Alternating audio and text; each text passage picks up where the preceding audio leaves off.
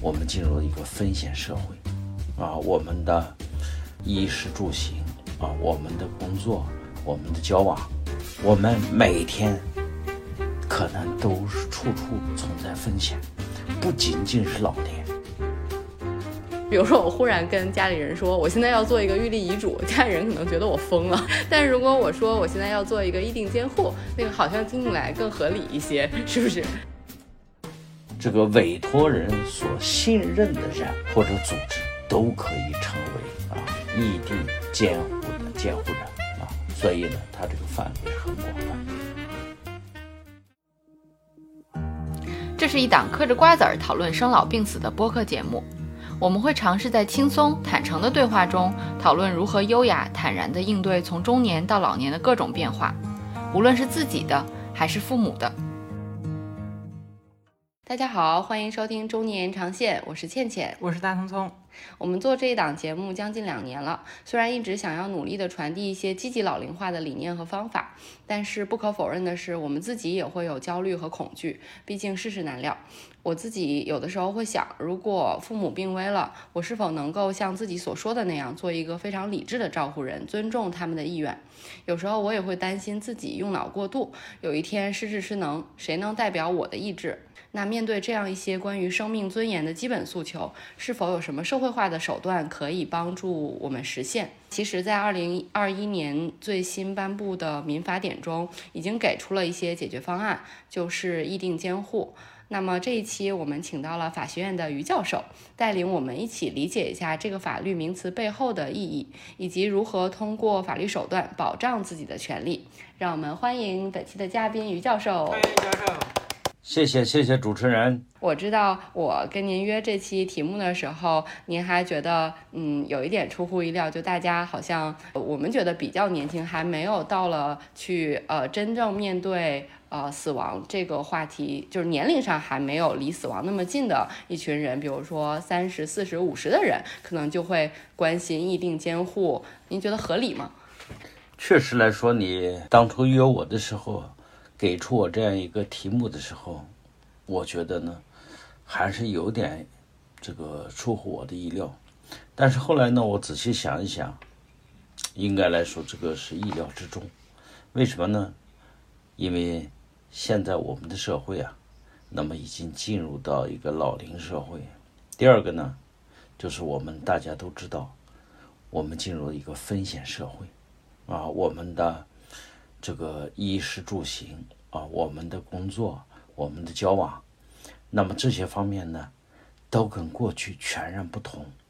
我们每天除了我们啊这个正常期待之外，还有很多东西，可能都是处处存在风险，不仅仅是老年。所以，一定监护不一定全部是为老年设计的。虽然我们的啊这个老年人权益保障法最早这样来规定，但实际上一定监护跟我们每个人都有关系啊，不论你是否老啊，这个是风险社会的一个特征。我们先抛出来这个问题，就是已经说了有一定监护这个名词，那呃，其实议定监护究竟是什么意思呀？你能不能给我们一个呃？大家能理解的一个解释呢？二零一七年的民法总则把这个制度呢就引入到民法民法中啊。那么刚才主持人也说了啊，我们二零二一年的啊这个民法典在第三十三条的就规定了一定监护。那么在民法典三十三条，他说议定监护啊是指。具有完全民事行为能力的成年人，可以与其近亲属、其他愿意担任监护的个人或者组织事先协商，以书面形式确定自己的监护人，在自己丧失或者部分丧失民事行为能力时，由该监护人履行监护职责。这是法律的规定。那我们就根据法律的这个规定，有几个接下来的问题。首先，这里面说议定监护人是具有完全刑事能力的成年人，呃，那就是像您一开始说的，其实这个范围是从老年人在民法典这次颁布之后，扩大到了几乎所有的成年人，对吧？于教授，对，嗯，对其实对它是从范围上扩大了，也就是说，考虑到了除了老年人，那其实呃成年人也有可能在经历了意外或者疾病之后，那丧失自主的民事行为能力。那在这种情况下，我们也是可以可能遇到这种情况，需要使用这个议定监护的权利。那么它这里面说的近亲属、其他愿意担任监护人的个人或者组织，那这里面就相当于我们其实可以选定的议定监护人有。几种形式，一种是近亲属，这个是大家比较可以理解的。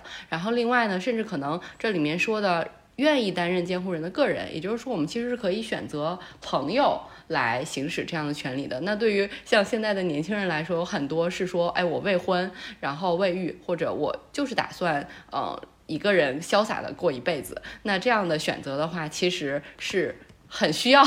早一点选择一个议定监护人来，在自己经历一些意外的时候来行使这样的权利的，对吧？然后另外这里面还说到组织对，那什么样的组织可以来行使这样的权利？这个现在是不是有一些具体的规定或者可以参照的呃这种案例呢？你问这个问题很好，那么这是我们说的啊，哪些人可以接受委托人的委托，成为议定监护人？那么这个议定监护人呢，刚才我读了，那么从法律上来说呢，那么这个范围呢，就是已经突破了我们过去在法律里面认定的这个法定监护的这个范围。那么大家知道啊，那么这个法定监护啊，在法律里面呢也有规定啊，法定的这个监护，我们说呢，就是你比如说，作为成年人，他如果丧失了民事行为能力或者部分丧失民事行为能力的时候，那么根据民法典第二十八条的规定，那么他的法定监护人，那么就是配偶、父母、子女、其他近亲属。啊，其他愿意担任监护人的个人或者组织，那么民法典的啊这个担任监护人的这样一个顺序的规定，也就是第二十八条这个规定，那么基本上呢和我们这个议定监护的受委托人的或者这个成为监护人的啊个人和组织的范围基本上一致。但是呢，我们还要说一个问题，在议定监护来说，议定监护超越了第二十八条规定的法定监护人的这个范围，啊，它包括法定监护人，但超越了这个范围，啊，因为我们第二十八条说的，就是配偶、父母、子女、其他近亲属、其他愿意担任监护人的个人或者组织，啊，那么其他愿意担任监护人个人和组织，这里面后面有一条在说说，但是必须经监护人住所地的居民委员会、村民委员会或者民政部门同意，但是议定监护不需要真的真的就是由由啊近亲属之外的其他个人和组织担任监护人或者议定监护人的时候。不需要征得居民委员会、村民委员会或者民政部门的同意，可以是任何人。那么我们也就再回头来说，那么议定监护人的本来的这样一个意志，就是说，这个委托人所信任的人或者组织，都可以成为啊议定监护的监护人啊。所以呢，它这个范围是很广泛的。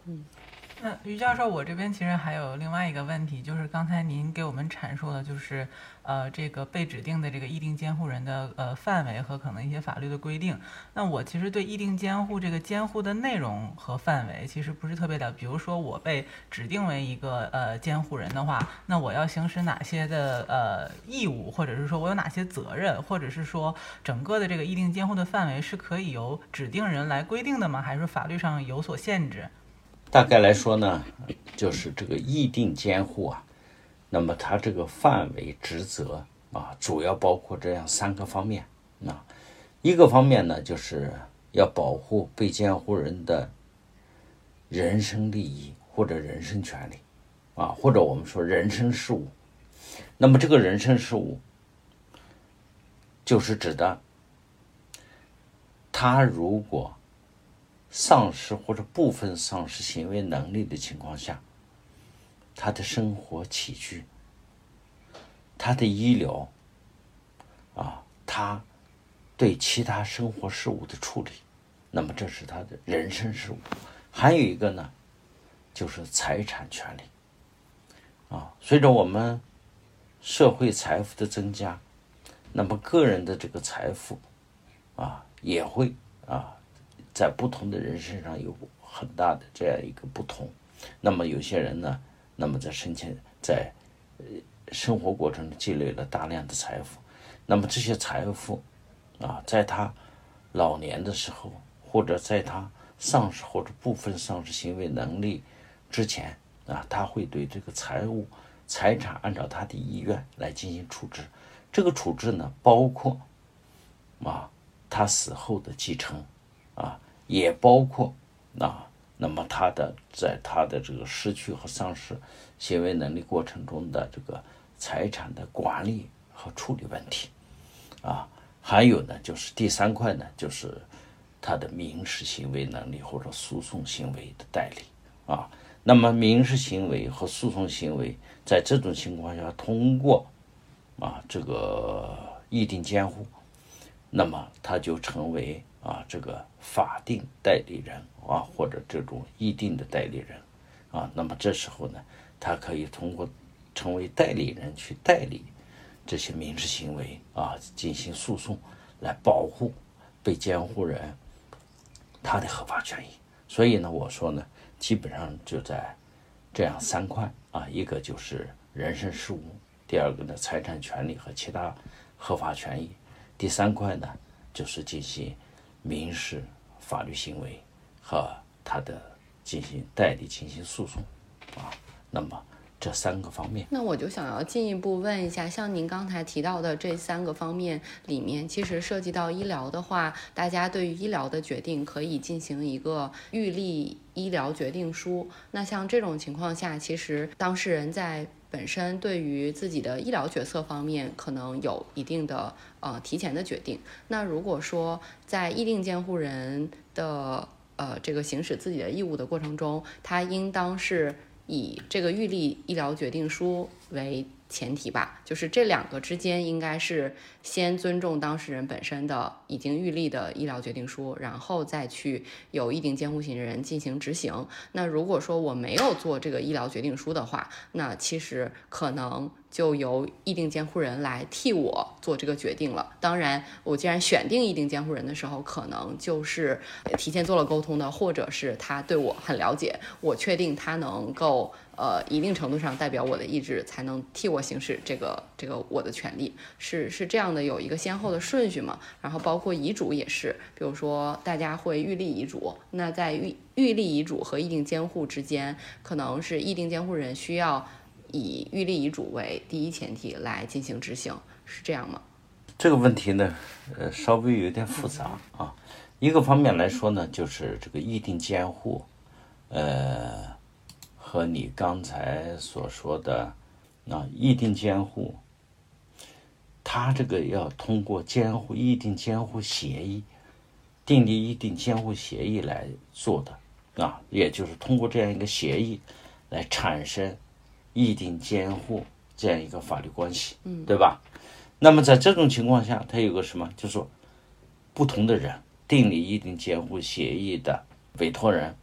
他的财产、他的知识、他对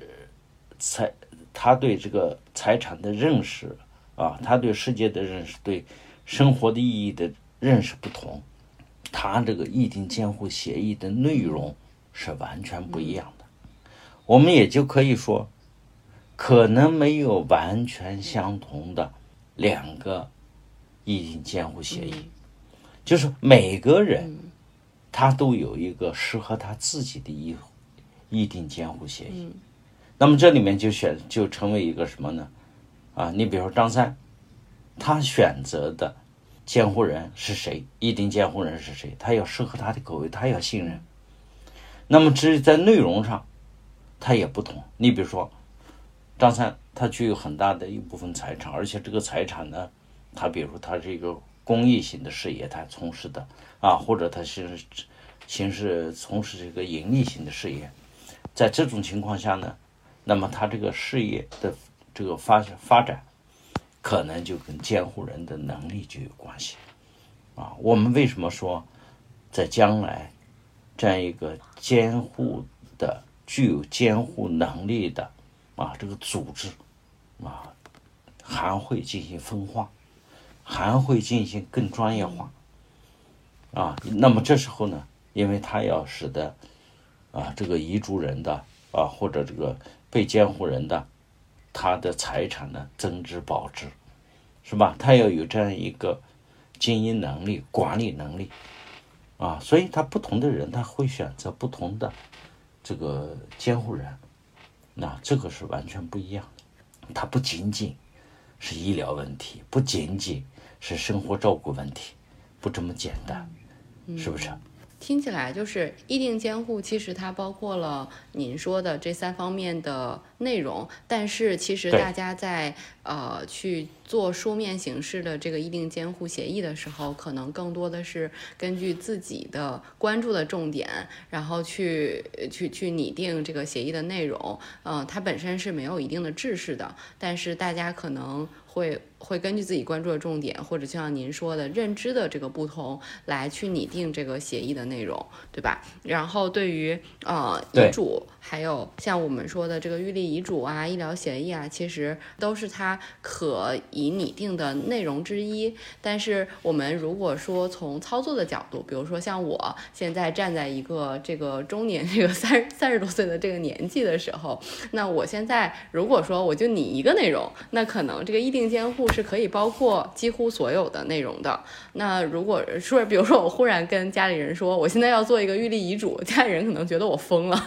但是如果我说我现在要做一个议定监护，那个好像听起来更合理一些，是不是？如果说从操作的角度的话，如果一个人在年轻的时候先做了一份议定监护的协议，那到了年纪大的时候又去拟了一个预立遗嘱，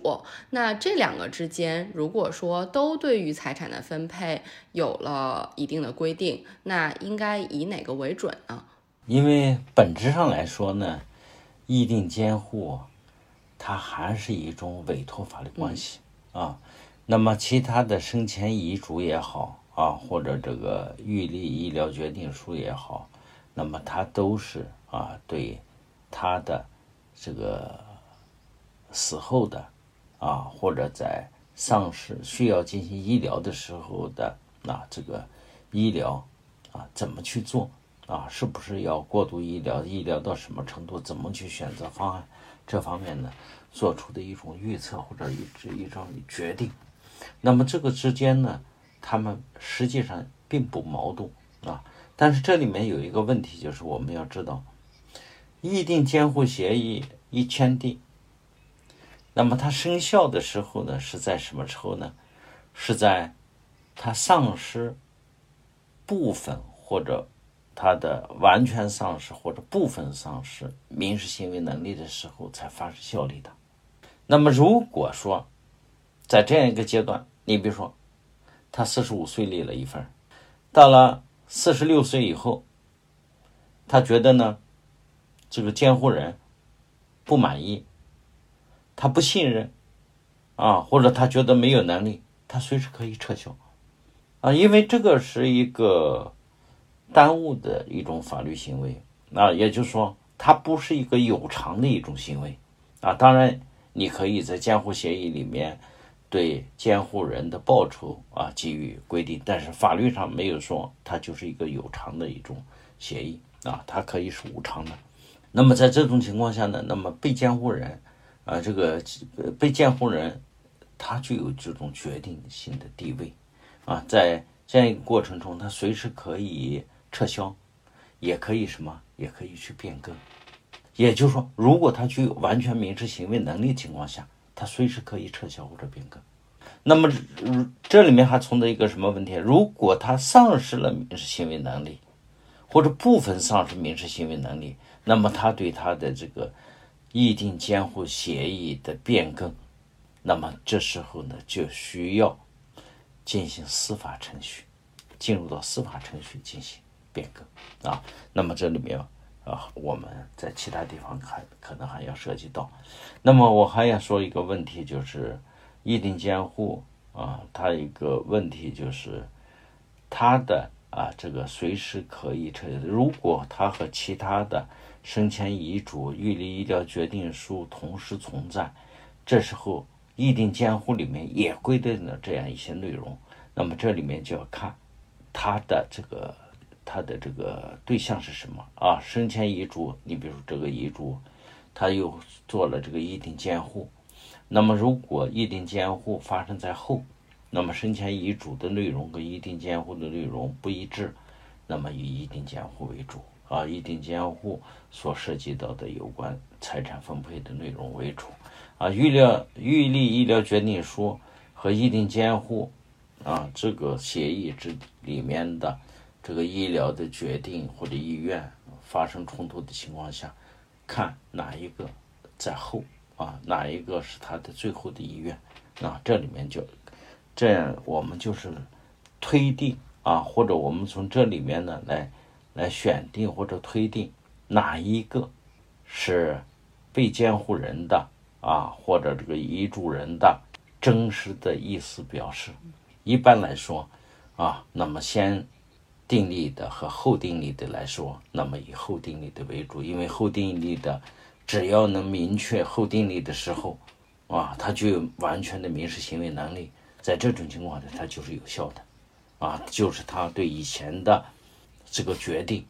啊，以前的这个遗嘱的改变，啊，那么就要以后面的这个意思表示来进行执行。那于教授，我我的理解是说，这个整个议定监护，它在呃拟定和签署这个过程当中，实际上是应该确保说，首先指定人他是具有这个呃。自立的这个行为能力，然后他意识清醒，然后被指定人的话，他其实应该是自愿。那整个这个签订的过程是需要在比如说具有呃法律效力的呃监督机构，或者是像律师这样的就是呃第三方呃监督下，然后大家一起完成吗？然后以及说，假如说举个例子来说，那个倩倩如果指定我为她的一定监护人，那我们两个没有血缘关系，但是倩倩有呃自己的配偶，有自己的子女，那在签订这个议定监护的。呃，时候需要有让他的近亲知晓。如果他指定了一个非近亲，呃，需要有这个近亲知晓嘛？然后，呃，那如果说不需要这个近亲知晓的话，那比如说真的是到了议定监护生效，需要我来作为这个被指定监护人执行的时候，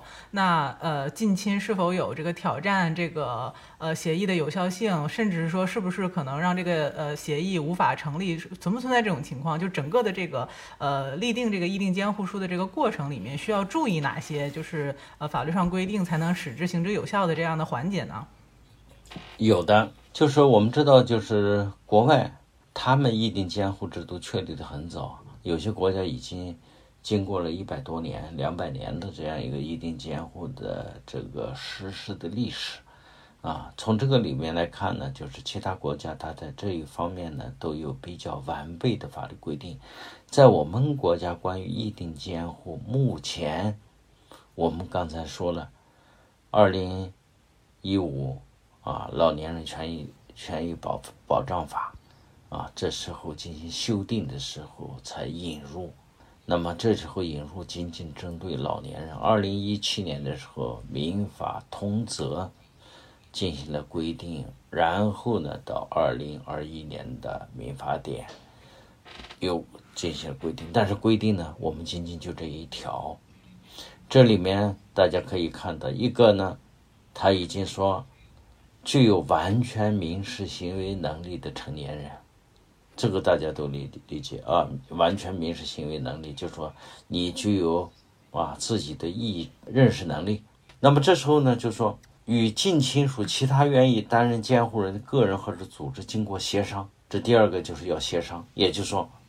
要有一个协议的过程。第三个，他就说到以书面形式，这是一个要式协议啊，就是要式法律行为，也就是说你必须以书面形式，口头不行。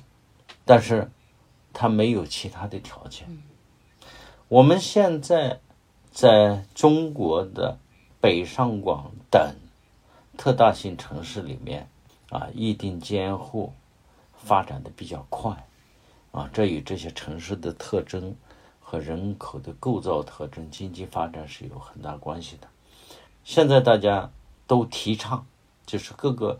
民政部门也好啊，这个司法部门也好，还有律师机构也好，都在推荐对议定监护协议要进行公证。但是呢，从法律上来讲，从民法典来讲，没有规定必须要经过进行鉴啊这个公证啊，所以呢，我们说到这个，我们现在啊从法律上来说，公证不是议定监护协议签订的必经程序。嗯，那但是呢，我刚才说，因为议定监护将来涉及到的当事人或者涉及到的多元的啊个人和组织发生纷争的可能性很大，所以议定监护在国外都有比较完备的合同签订的协议签订的啊这个流程，包括啊它的这个公证问题，包括司法问题、法院管辖问题。你比如说，它有专门啊有这个遗嘱法庭，有遗嘱法庭来管这个问题啊。还有呢，专业的这个律师团队，还有呢，就是在社会上存在以某个专项的啊这种接收议定监护为职责的社会组织存在啊，这个呢，在国外发展非常迅速。你刚才说的这个问题确实存在啊，我们也听到也遇到这样的问题，就是什么立了这个议定监护协议的这个委托人。或者被监护人，在他身后，监护人在处理他的这些事务的时候，被监护人的近亲属等其他法定监护人将议定监护人告上法庭，啊，认为呢，他们签订协议的时候呢，在被监护人已经丧失或者部分丧失。民事行为能力所签订的协议是无效的，啊，这种诉讼案件呢，在全国呢也有见到，啊，在一些地方也发生，所以我们现在呢，各个地方呢都要求，包括律师事务所，我知道的也在要求，像这个预定监护协议都要进行公证，啊，那么这样呢，就是对当事人是一种保护，啊，对这个律师。职业也是一种保护啊，也可以免除一些这个后顾之忧。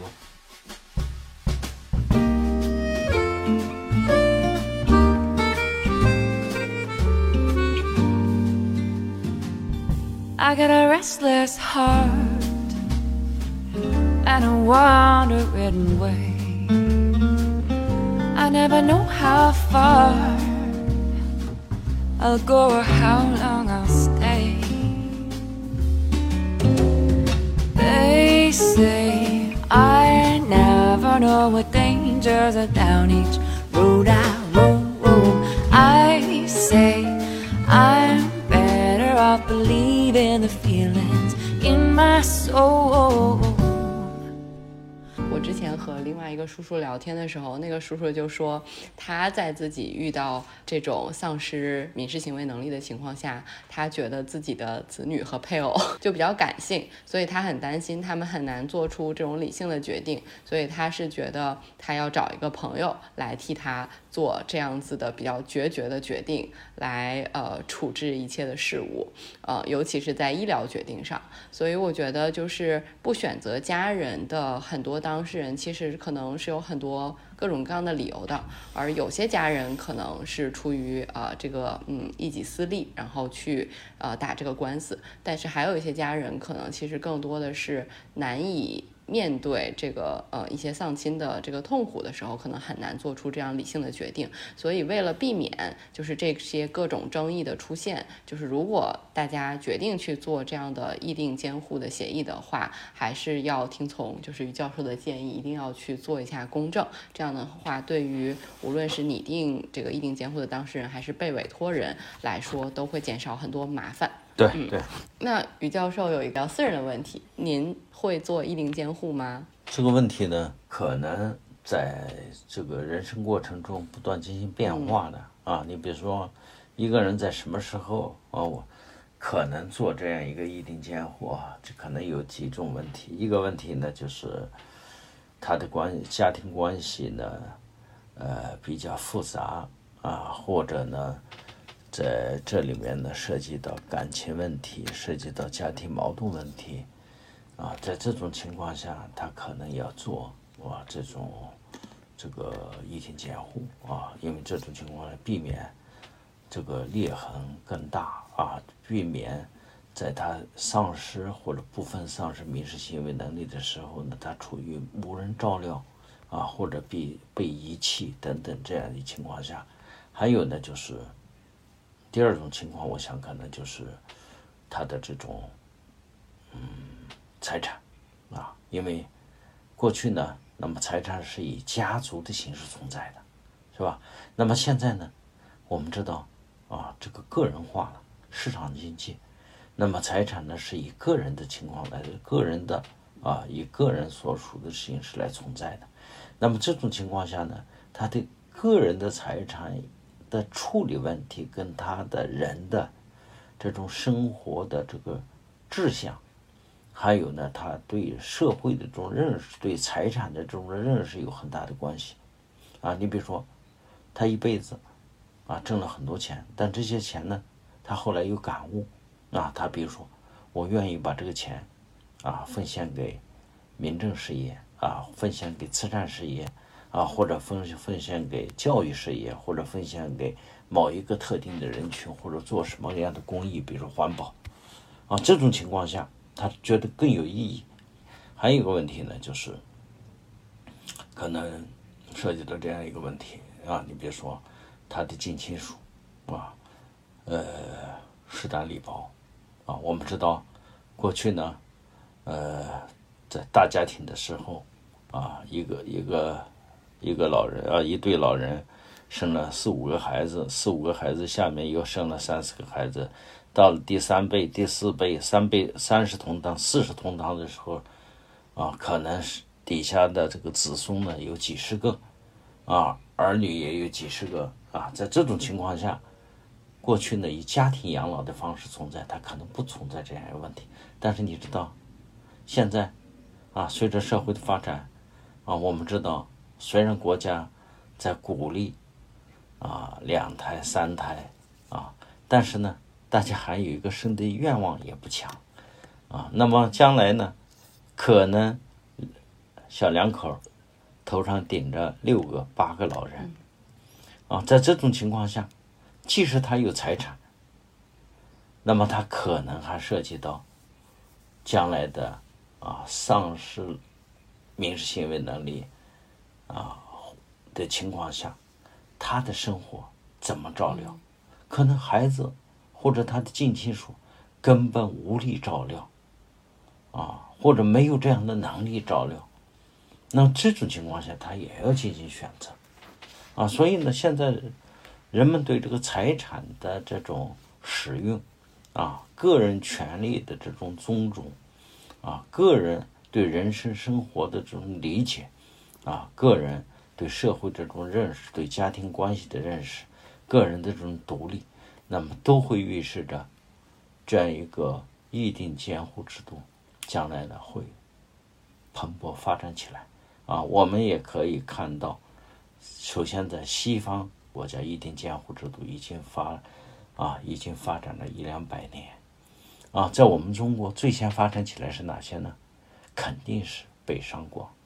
啊，这些超一流的城市先发展起来的。你要到我们的啊一些边远落后地方，包括一些啊县城、一些乡村去，说一定监护他根本没有这样一个土壤，嗯，也没有啊这样一个这个生存的一个社会基础，啊，因为那是一个熟人社会，啊，那是一个基本上处于一个温饱或者半温饱，啊，或者脱贫了一个刚刚脱贫这样，他没有这样一个需求，嗯，所以一定监护制度，它有它存在的文化土壤，它的财产基础。啊，它的法律制度基础啊，它是一定社会发展。的一个产物。嗯，那于教授，您觉得以您的年纪，大概是不到六十的年纪，以您的年纪来看的话，就是在同龄人中探讨议定监护或者比如说预立遗嘱相关的这样的问题，就我们现在把这个话题稍稍扩大一点，就是大家探讨这个问题，或者子女和呃父母来探讨这个问题的话，您觉得是就是文化上是觉得有芥蒂很难打开的一个话题吗？不是这样，那我实际上我也在看这些个问题，看这些问题的时候呢，原来我们只是想到，就是进入到老年社会、老年性社会啊，或者老人社会以后遇到这样一个问题，其实一定监护啊，还真不一定都是为老年人设计的，虽然老年人可以很顺应的。来使用这样一个制度啊，但是呢，我们说这样一个制度啊，可能在社会生活中，对于特别需要的人啊，他还是存在。你比如说，这个人突然发现啊，他有一种患了一种绝症，对吧？我们知道，三四十岁、四五十岁啊，检查出来肿瘤，他没有丧失民事行为能力啊。嗯，对不对？那么这时候他能不能立这样的一，能能不能立立立这样一个啊一定监护协议呢？完全可以啊，是不是？你比如说，他有很大的一个事业，也有很复杂的家庭关系啊，在这种情况下，虽然他正值壮年，那么他也有后顾之忧，就像我们一般所说的啊。没有近忧，必有远虑，啊，我们现在说到的，是一个风险社会，啊，我们每时每刻都可能遇到这样和那样的风险问题，那么包括疾病啊，啊，包括交通啊，包括环境所造成的，啊，包括其他的突如其来的这些东西，那么都可能紧紧的抓住，啊，这个疫定监护制度。啊，再一个，议定监护啊，它重在，主要重在什么？主要重在，他丧失或部分丧失民事行为能力以后，到死亡这一阶段的有关事务的处理，这是他的一个非常大的特征。他跟他监护，跟遗嘱之间的很大的区别在这儿，但是他可以在延及到什么呢？他身后的一些事情也可以，是吧？那么也可以。所以这个它的涵盖的范围啊，或者这个区间是比较大的，所以我们不能仅仅的认为议定监护制度就是为老年人设计的。你看看，从老年人权益保障法啊到民法典，仅仅就是五年多的时间啊，但是为什么我们在民法典里说的是啊成年人，而不再去强调？老年人，啊，老年人权益保护保障法里面，我们强调是老年人，啊，但是民法典里我们说的成年人，成年人可能也需要，啊，我自己听到的、看到的，你比如说啊，我们很多，比如说江浙人啊，到了陕西安啊，到了甘肃，到了其他地方东北去做生意，他们在那地方去。去在生活，全家人都去了，啊，每年过年的时候，他们一家人从不同乘一辆车或者一架飞机，是吧？那么有些人是通过坐飞机啊，有些人自驾啊，有些人坐火车分开走，他们有风险意识，是不是？那么这个就说明这个问题啊，就说。这样一个啊议定监护制度，它是对我们在某种情况下丧失或者部分丧失行为能力情况下的生活、人生事务的一种安排，财产的一种安排，乃至可能延续到啊死亡之后啊，把遗嘱的一部分呢也涵盖进来啊，是这样。嗯那于教授，我这边其实一直听下来的话，嗯、我有一个问题，其实也挺困扰我的。但其实听上去，监护人这个角色，就是真的是一个充满着信任，然后也是有很大责任和义务的这样的一个角色。那呃，对于监护人这个角色而言，其实他自己本身也是个人，所以就是如果一旦在这个议定监护签订协议签订的情况下，呃，监护人这一边发生了一些突发状况意外，他没有办法去呃执行或者是说承担他的义务，呃，再或许比如说可能确实就是也存在一些呃监护人本人可能没有按照。指呃被呃这委托人的意愿去去去去行使他的这个权利的时候，那第一个就是说他有没有一样的呃一种机制，就是说能够帮助他呃让他从这个角色里面脱离出来，或者是说呃有没有监督的机构去监督他是不是真的是按照委托人的意愿在行使这样的一些权利？这个问题呢，就是一个呢，我刚才说的啊，如果说对被监护人和监护人啊，如果被监护人没有丧失这个民事行为能力的情况下，也就是说，这个议定监护协议没有生效的情况下，啊，那么这个监护人呢，啊，如果他认为啊，这个他不想担任或者不再担任，啊，你比如说他自己可能也患病，是吧？他自己可能也有困难，啊，或者自己无暇顾及，或者等等，在这种情况下呢，他也可以辞去，是吧？那么这东西他这个协议就可以解除。这时候，因为他只是和被监护人之间达成的协议，啊，在这种协议他可以解除这个协议，他可以剔除，啊，那么这个呢通过协商就可以解除。那么你说的一个问题呢，就是说，如果议定监护协议生效，什么是议定监护协议生效呢？就是签订了协议，在协议有效的情况下，被监护人部分丧失和完全丧失民事行为能力，这种情况下，议定监护协议就生效了。生效了以后，那么这个议定监护协议能不能被撤销或者终止？啊，你问的实际上就是终止和撤销两种情况。对的，撤销监护人的资格，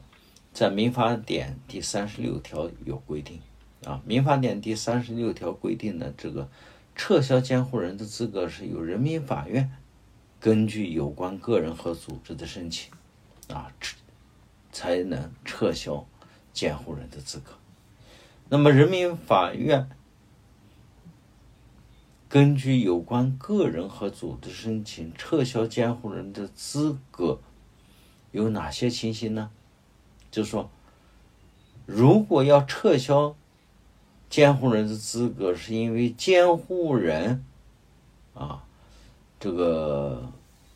监护人呢，就是啊，在这个监护过程中啊，有这样一些情形的，那么人民法院可以撤销监护人资格。一个呢，就是。实施严重损害被监护人身心健康的行为，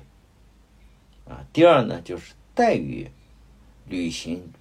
监护职责，或者无法履行监护职责，啊，如果无法履行监护职责的时候，啊，且拒绝将监护职责部分和全部委托给他人。导致被监护人处于危控状态，还有呢，就是实施严重侵害被监护人合法权益的其他行为。也就是说，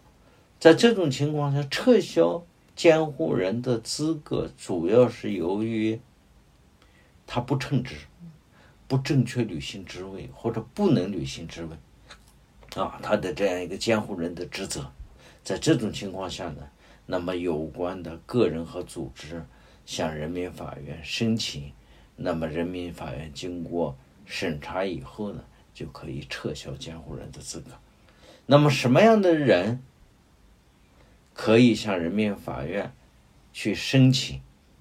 撤销监护人的资格呢？那么就包括有关的个人和组织，啊，那么这里面的有关的个人，就是民法上民法典上所规定具有监护资格的人，啊，就是法定监护资格的人，我们知道的，啊，就是配偶、父母、子女，啊，其他近亲属，啊，这些法定。监护人，还有呢，就是组织呢，包括他所在的居民委员会、村民委员会、学校、医疗机构、妇女联合会、残疾人联合会，啊，还有依法设立的老年人组织、民政部门等等等等啊，这些啊，但是我们知道三十六条它有一个兜底条款，啊，就是说。这些有关的个人和民政部门以外的组织，如果没有及时向人民法院申请撤销监护人资格的，民政部门应当向人民法院申请。啊，这是它是个兜底的条款。这是我们说的这个撤销监护人资格。总体来说，法律规定撤销监护人资格的情形，是因为监护人不履行、不正确履行。监护人的职责，啊，或者不能履行监护人的职责，损害了被监护人的权益，身心健康也好，身财产也好，这种情况下，啊，依法通过人民法院啊申请来进行撤销。那么还有一个问题就是监护关系的终止，就是任何。法律关系呢都有终止的，啊这种可能。那么监护关系的终止，啊有这样一些情形：一呢就是被监护人取得或者恢复民事行为能力，啊，你比如说我们前面所说的啊议定监护，它的生效是在这个一定这个被监护人。丧失或部分丧失民事行为能力，啊，这种情况生效。但是我们说，那么如果被监护人他恢复了民事行为能力，那么这时候就不需要再进行监护啊。那么这时候呢，这是一种情况。第二呢，就是监护人丧失监护能力。监护人可以是个人，也可以是组织，啊，监护人。丧失监护能力，就个人来说，他没有民事行为能力了，是吧？他不能履行了。如果是组织来说，啊，那么组织这个组织呢，被撤销、被吊销执照，是吧？那么法人解解体了，这种情况下，那么他就丧失了监护能力。第三呢，就是被监护人或者监护人死亡，啊，一方死亡了。啊，第四人呢，就是其他啊监护关系终止的情形啊，所以这些呢是法律所规定的啊这个撤销或者终止监护的一些情形。嗯，于教授，您刚才解释的非常详细，但是听完之后，我相信有很多人应该和我一样有一个具体的问题，比如说像我们的听友里面，还有我们的另外一位主持人大聪聪，比如说大家都是。单身人士，然后大家其实就会说没关系啊，我们到了老了的时候，我们就拟定一个一定监护人。那像现在根据您刚才说的这种情况下，比如说如果一位一定监护人的身体不太好，然后他呃丧失了这个议定监护的能力，那这个议定监护的协议可能就终止了。那虽然我做了这个议定监护，但是因为世事难料，所以说。最后违约等于没做，因为这个议定协议，因为议定监护人的这个身体健康的情况，所以不得不终止了。然后还有一种情况就是，嗯，我指定了一位朋友，但是呢，朋友反目，有点可怜，但是就是不排除有这种情况嘛。呃，这个人心难测。那像您说的这个三十六条，虽然是有呃这个兜底的，比如说民政部门是可以呃提起诉讼，但是这个的前提从现实的角度就是这种所谓的虐待的。行为或者没有履行一定监护的这个职责的行为，他是要被看见。其实可能就是要有人站出来主持公道，才能才才才能保护到这个当事人的权利。那对于这种情况，比如说，如果对于很多单身人来说，父母可能已经去世了，那其实就是他和朋友的关系。那么这个议定监护人如果只是指定了一个人的话，那其实。呃，可能很难被其他人看到和发现。那对于这种情况下，比如说在我们拟定议定监护的时候，是可以拟定一个第一议定监护人、第二议定监护人吗？是可以拟定一个这样的顺位吗？然后另外的话，就像具体的来说，比如说大聪聪是我儿子的干妈，那像这种关系也不是亲友，这个这个 他的干儿子是没有这样的法律血缘关系的，他是可以站出来去提起诉讼的吗？呃，你问的问题实际上是两个问题啊，一一个问题呢就是我们说的啊，刚才所说的这个撤销监护也好啊，监护关系终止也好，那么刚才按照三十六条来说，撤销监护人的资格，需要向人民法院啊，就是有权申请的个人和组织向人民法院申请撤销，人民法院它是一个。被动进行审查，他不主动去介入，是吧？他不主动去介入，到底他啊是不是这个全心全意的去履行他的监护职责，是吧？监护职责到位不到位？那么谁来履行？啊，如果现在就说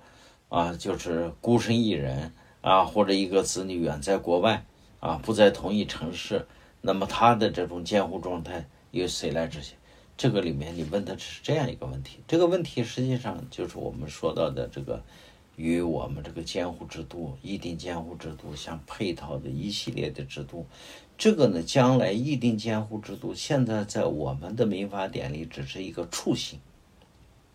就是它刚刚存在。那么议定监护制度将来还会有很多配套的一些制度，这个配套的制度包括哪些呢？一个就是法院的诉讼制度，它会有将来有专门的法院或法庭来进行管辖。啊，第二呢，就是它要有这个这个公证或者等等其他这个协议生效的这个监督机制或者见证机制。啊，就前面我们所说的公证是不是必须的，是不是法定的，对不对？那么第三个问题呢，就是说啊，那么这样一个监护协议，在我们现在看到的居民委员会、村民委员会、妇女联合会啊，什么老年人组织、民政部门等等，他要申请，也就是说，从法律里面你透过什么呢？你看到就是这些组织，它实际上履行的就是一个监督。职责，对不对？但是我们说一个问题，那么不同时代、不同环境条件下，这些机构或者组织，它能不能有效的进行监督？也就是说，对议定监护协议的执行，能不能进行监督？有没有能力进行监督？是吧？那么这是一个很大的问题，所以，在将来啊会发生什么样的问题呢？就是议定监护协议将来会有一个备案制度，就是说，要么向法院备案，要么向行政机关备案，啊，这是备案。第二呢，按照备案。那么，行政机关，你比如说民政部门，啊，或者法院，或者司法机关，那么有专门的机构来进行监督，这个协议履行的怎么样？所以我们说，权利需要有救济，没有救济的权利是不存在的权利，对不对？没有救济的权利就是不存在的。监督也是一样，如果不能监督协议履行的怎么样，议定监护协议履行怎么样，那么这个协议最后呢，不仅不能保护被监护人的权益。而且会损害他的权益，所以将来的法律制度就会有这样一个监监督制度的存在。呃，我们也看到，二零一七年以后，司法部专门在发布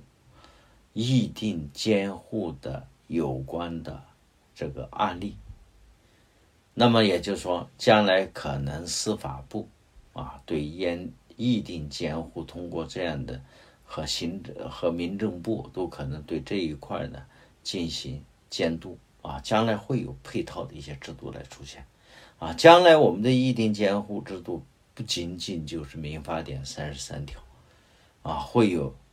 会有一系列的啊，从司法、行政啊到民事行为的一系列的规定啊，而且这些规定呢就形成一个。闭合的啊，或者一个系统的这样一个保保护机制、确权机制、监督机制、救济机制啊，那么它会存在这样一个问题。嗯，好的，谢谢于教授。嗯，那大家也听到了，就是这个议定监护相关的法律法条，其实现在是一个雏形，那未来也会不断的发展完善。其实。呃，那学习也是无止境的，所以我们本期内容其实可能仅仅是一个开始，然后我们也跟着于教授一起和大家一起，真正的呃，对于议定监护的前世今生，还有未来完善的方向，还有具体的这个操作中的一些注意事项，有了更深刻的理解。那希望这些内容对大家有帮助，然后也很感谢于教授的时间。谢谢于教授。好，谢谢，谢谢，谢谢大家，很愿意给大家分享这些内容，谢谢，谢谢。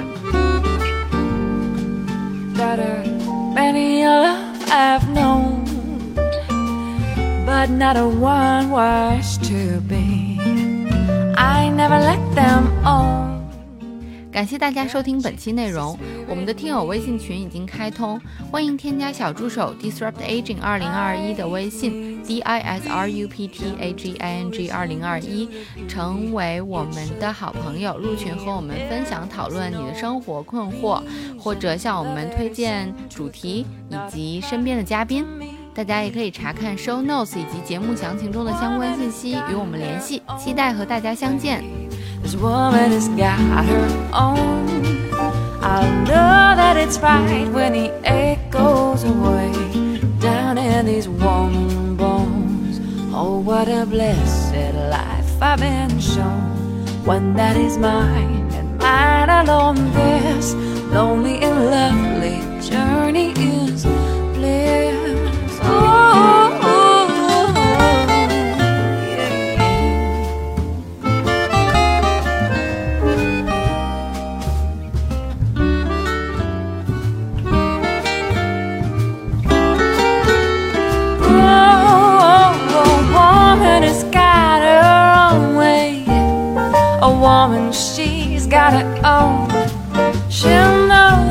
Right when the ache goes away.